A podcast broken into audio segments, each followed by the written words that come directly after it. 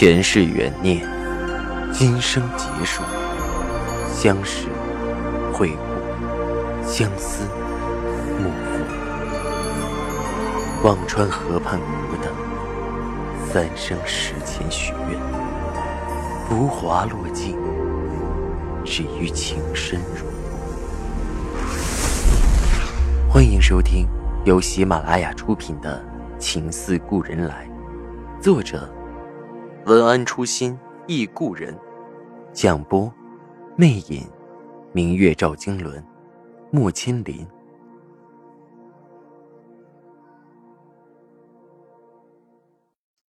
第一百六十四集，赵一静在前面开车，我和小珍坐在后排，心里焦急，握着小珍的手都在抖着。小珍在后面看着赵以静，一脸的疑惑，终于忍不住低声问着我：“姐，是那个人吗？”那个人，这个称呼很隐晦。我点着头：“是。”这才想起给他们介绍：“这是赵以静，这是我弟媳妇小珍。”赵以静的声音稳稳的从前面传来。你好，你好。小珍是朴实的小镇人，不是很善于这种城市化的打招呼，脸微微红了，低声和我说着：“姐，他看起来挺有派头的。”我的心跳了一下，没有说话。到了派出所门口，车刚停好。我和小珍来不及等赵雨静，已经跳下车跑了进去。门口有个正在抽烟的警察，我打听着，刚才是不是带来了五个人，在哪儿呢？那警察看了我一眼，抬手指着里头说道：“倒数第二间屋。”我和小珍又快步跑过去，门开着，有两个警察在整理着卷宗。我问着。刚才带回来的五个人的事儿是在这儿说吗？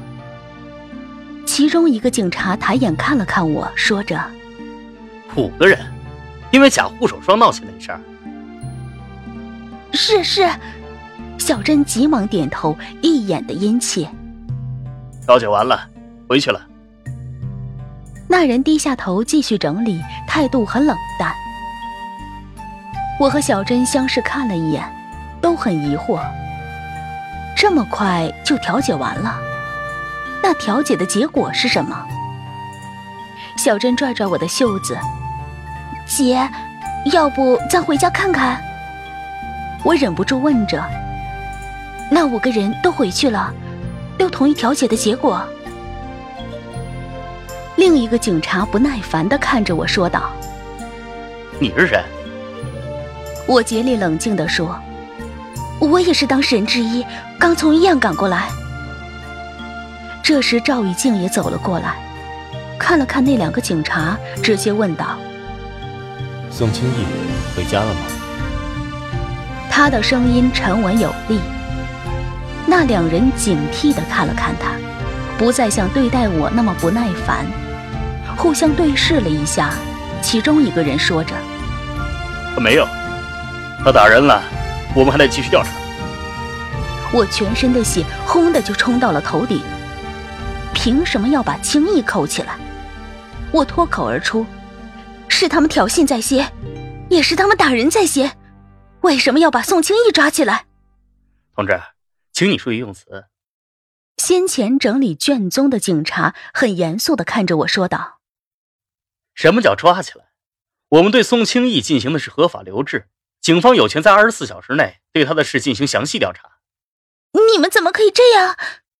小珍急得快哭出来。明明是他们讹人闹事，我们做生意的想息事宁人，赔他一万块都不行，他们还闹，把我姐打的都头破了。你们怎么不调查他们？你们也有人受伤了？警察惊讶的看着我。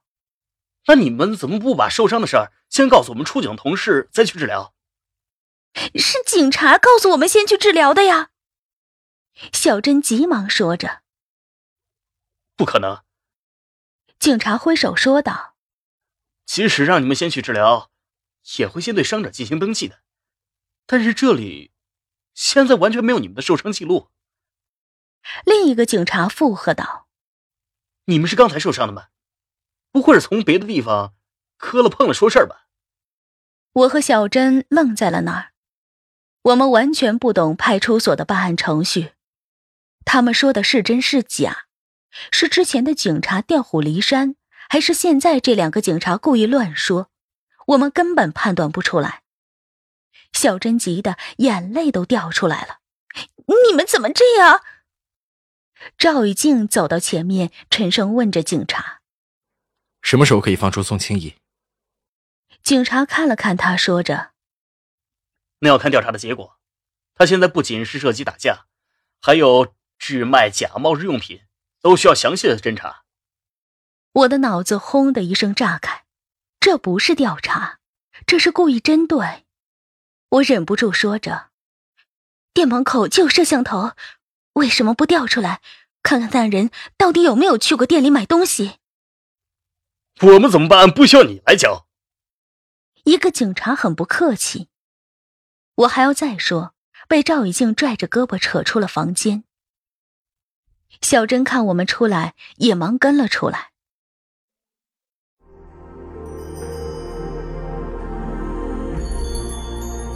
您正在收听的是喜马拉雅出品的长篇穿越小说《情似故人来》。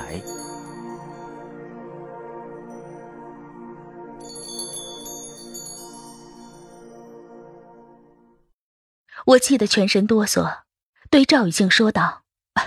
拉我出来做什么？有他们这么办案的吗？这分明就是……好了。赵雨静冷着脸打断我。很明显，这里没法讲道理，你在白费力。说着，走到车前。先回家吧。我看了看眼泪连连的小珍，也没办法，只好拽着小珍一起上车，却还意气难平。赵雨静拿出手机。似乎在给律师打，大致说了下情况，道：“你找人问问，背后是谁的主意，先把人弄出来。”说着发动了车子。很快到了家里，我和小珍下车，还好家里父母这边没有人捣乱。妈妈听到我回来，开了门，看到赵雨静愣了一下，我忙介绍着。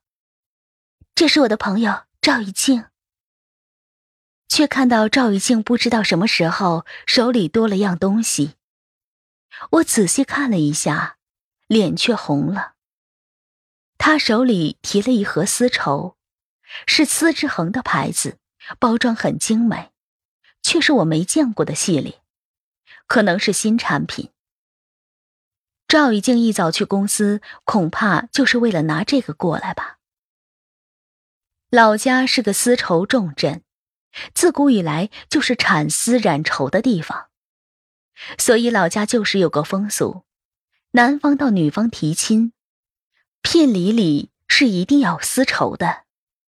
女方如果接纳了男方，便把丝绸挂在自家门前，表示这家的女孩子已经有主定亲了，还通过丝绸的质量、色泽。暗示着未来女婿的财力。演变到了如今，聘礼渐渐从金银器皿变得花式繁多，但是唯独丝绸这一项仍然没有变。准女婿第一次到未来岳父岳母家去，除了烟酒，是一定要带盒丝绸的，那是女方家里的脸面。当年和顾军说了几次。顾军最后来的时候，还是忘了带。我和他匆忙到路边店里，随便捡便宜的买了一盒，应付了事。当时年轻，只觉得礼节繁琐，可如今看着赵以静，我从未提起这个礼节，他却郑重的拿着一盒丝绸，我心里忽然酸酸的。原来传统的礼节。并非刻意繁琐，而是通过这份繁琐考验着一个男人对你的态度、对你的珍惜、对你的在乎。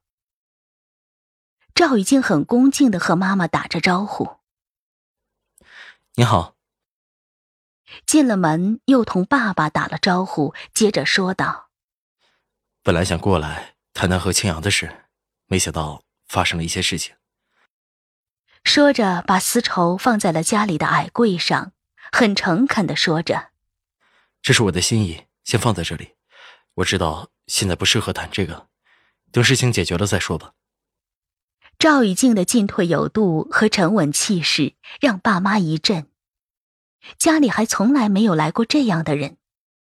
爸爸点了点头，示意赵雨静坐下，转而焦急的问着我：“青衣店里的事儿怎么样了？”小珍嘴快，又要说。我赶紧截住她的话头，没什么，有人挑事，青易在派出所接受调解呢，晚些时候就回来，我们帮不上忙，就先回家了。小珍看了我一眼，没有再吭声。爸爸哦了一声，情绪稍微好了些，对妈妈说着：“给赵先生倒杯茶去。”妈妈应着，倒茶递给了赵以静。爸爸靠着床头坐起来，问着赵以静的年龄、做什么生意之类的家常问题。赵以静都一一认真的回答着。我坐在旁边，赵以静的手机半天也没响，托付的人还没有回音，不禁担心着。赵以静在南京和北京还好，在老家的小镇，能有什么关系疏通呢？他也很难手眼通天。我脑子在飞快的转着，把老家的亲戚、同学、朋友挨个想了个遍，看谁能帮这个忙。平日纵有千般好，遇到事情才最纠结，总觉得可以帮忙的人太少。听众朋友。您刚刚收听到的是喜马拉雅出品的长篇穿越小说《情似故人来》，作者文安初心忆故人，播讲魅影，明月照经纶，莫千林。更多精彩有声书尽在喜马拉雅。